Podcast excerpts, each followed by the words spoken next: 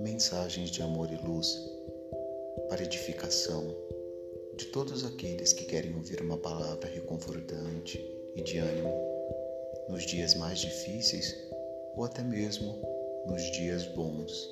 É sempre necessário termos um auxílio de mensagens fraternas que nos edifiquem e nos melhorem como seres humanos.